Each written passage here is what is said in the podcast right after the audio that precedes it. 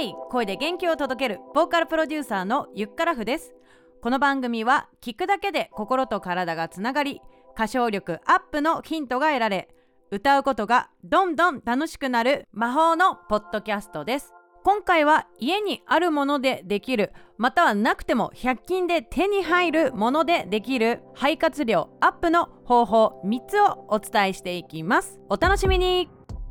まあ、今回ねそもそもなんで肺活量を鍛えた方がいいのかっていうのをね先にお伝えします。肺活量をね自分で自由に操れるようになると、まあ、音程のコントロールが自由自在にできるようになる。あとは声の量ボリュームですよね。ボリュームのコントロールが自分でしやすくなるよっていうねメリットがあります。日常さ忙しくしてるとさあの呼吸自分今どんな感じでしてるかってなかなかね立ち止まって考えることないと思うんですよね。ですのでまあ腹式呼吸がベースにあるんですけれどもさらにねもうちょっと意識してね呼吸を癖をつけるといいと思います、えー、例えばロングトーンのね曲をあなたは歌ったりする機会ありますでしょうか？だんだんとね後半に向かって声が細々しくなってですね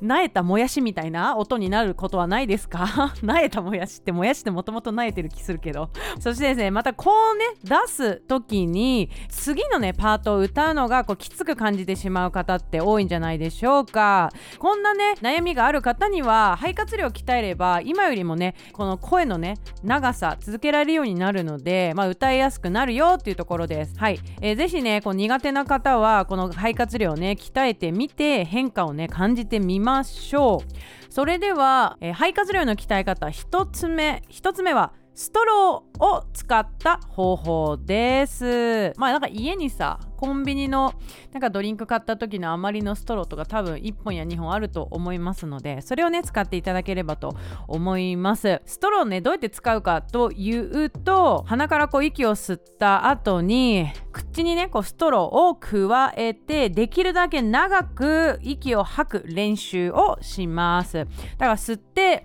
加えて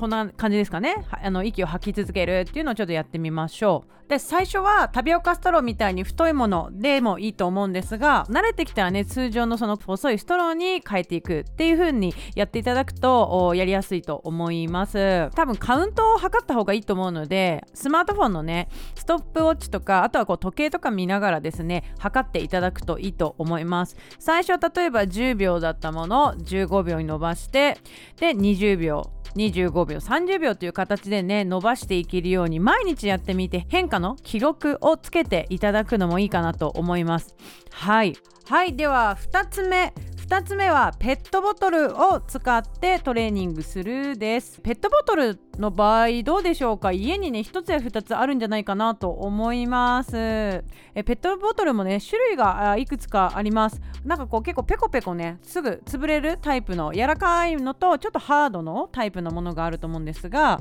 お水とかがね入っているペットボトルは比較的そのペチョってね潰れやすいと思うのでそれをね手元にご用意いただければと思います。やり方はですね簡単なんですけれども空のねペットボトルを用意していただいて、えー、まあこう飲み口に、えー、まあ、口で加えてでペットボトルがへこむまでね息を 吸います。吸ってその状態で表面が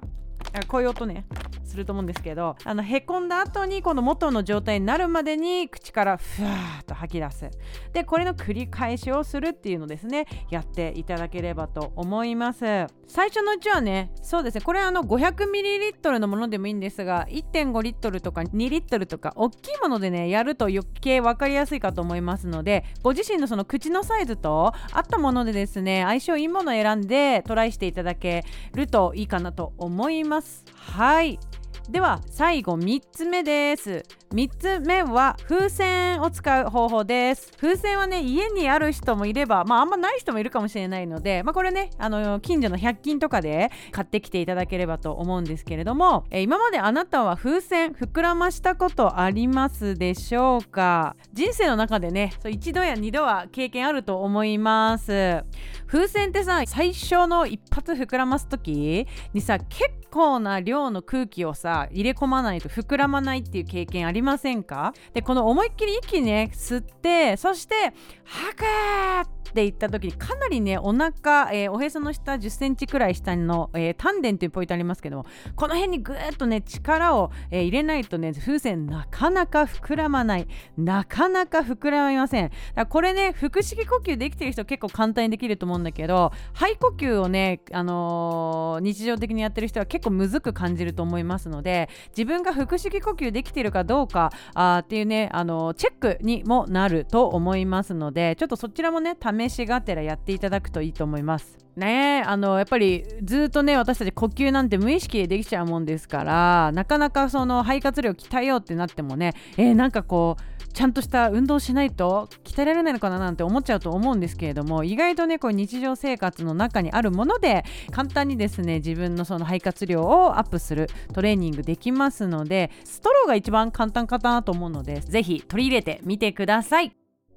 はいということで78回目の配信いかがでしたでしょうか？今回のエピソードが役に立ったなと思う方はぜひ番組のサブスクリプション登録をしてください。サブスクリプション登録をすることによって新しいエピソードが配信された際にあなたのスマホに自動的にダウンロードされて最新エピソードをチェックできます。今日からねもう12月ということで2021年も残り1ヶ月ですよ。ねえ。12月15日にはねみんなでレコーディングした曲「So Good」も配信リリースになります。ジャケットがねデザインされたりロゴが入ったオリジナルグッズも、えー、作ってみましたよ。受注販売になりますので、えー、この期間でしかねゲットできないのでぜひチェックしてください。番組説明欄にねグッズの URL 貼っておくのでぜひ見てみてください。はい。そしてそれをですねゲットして12月23日 So Good トのリリースパーティー恵比寿バチカに